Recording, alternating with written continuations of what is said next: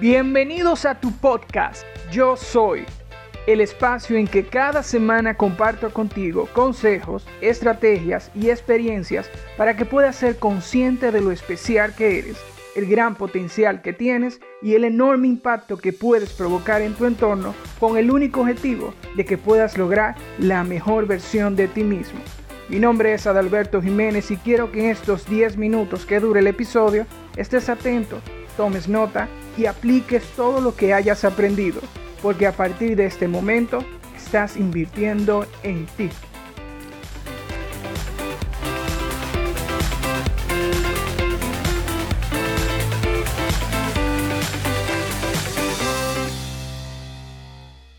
Bienvenidos a este nuevo episodio llamado ¿Cómo puedo construir mi equilibrio vida-trabajo?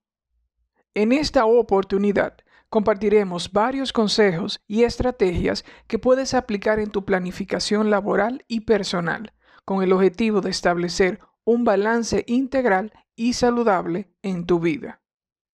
Sin más preámbulos, empezamos.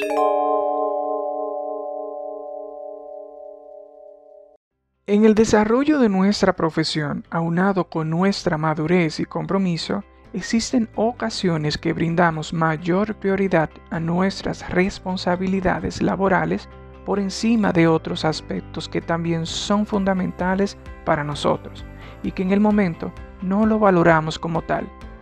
Por consiguiente, para lograr ese equilibrio saludable en nosotros y que podamos disfrutar con la mayor plenitud posible en nuestra vida, destacamos los siguientes puntos. 1 respetar el tiempo. Para que podamos dar forma a nuestro estilo de vida, debemos respetar el tiempo estipulado en cada aspecto de nuestra vida y más aún, entender los contextos en que se desarrollan cada uno. Por eso, los horarios de trabajo, las horas para dormir, las horas de compartir, todas estas fases que suceden a diario, debemos reconocerlas y respetarlas. 2. Haz un listado de actividades y prioriza. Organizar nuestras áreas más importantes es un paso fundamental para tomar las mejores decisiones.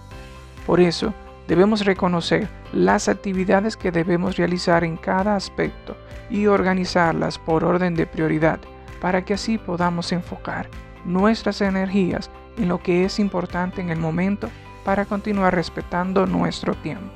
3. Planifica las actividades a realizar. Según el orden de prioridad que hayas determinado, indica hora y día para ejecutar de manera realista cada una de las actividades. Debes de entender que si no respetas tus propias planificaciones, no tendrás bases para quejarte. 4. Elabora un plan por objetivos, metas.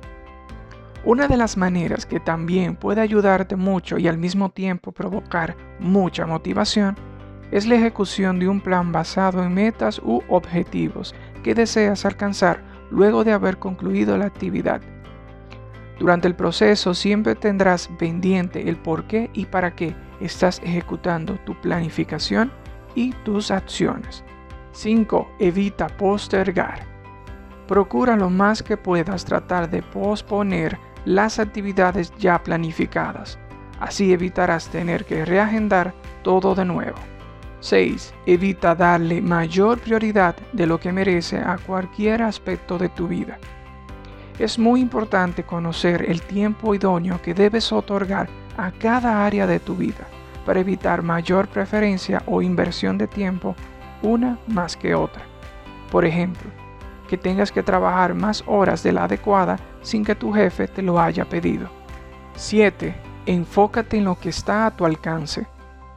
Muchos de nosotros nos amargamos por situaciones que no están a nuestro alcance y que podemos hacer muy poco en nuestra posición.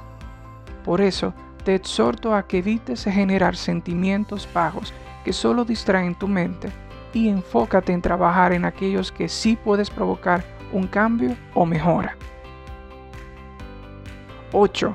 Aprende a delimitar, delegar y cambiar de escenarios. Cuando tienes muchas cosas que realizar en diferentes lugares y con diferentes círculos sociales, es muy importante empezar a delimitar responsabilidades o actividades. De igual forma, procura no arrastrar temas o sentimientos que hayas generado en una situación anterior hacia un escenario o círculo diferente en que estés actualmente. 9. Premiate. Así como darnos estructura, disciplina y orden requiere sacrificio, también premiarnos por los logros o resultados que hemos logrado es una actividad muy saludable. 10. La diversión también importa. Realizar actividades que te gusten y que te relajen también resulta un proceso relevante para el cumplimiento de tu planificación, porque en estos espacios lograrás recargar tus energías, tener mejor actitud y un estado de ánimo más saludable.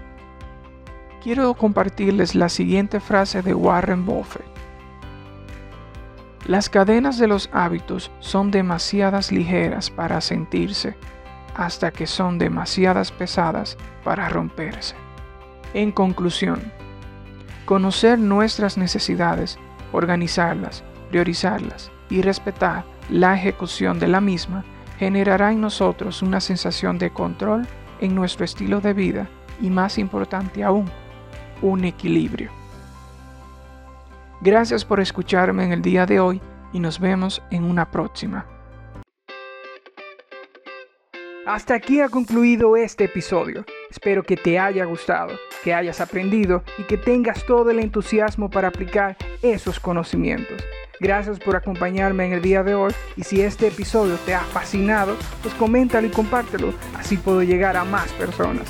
Gracias y sígueme en mis redes sociales. Te espero en el próximo episodio y hasta entonces, nunca te detengas.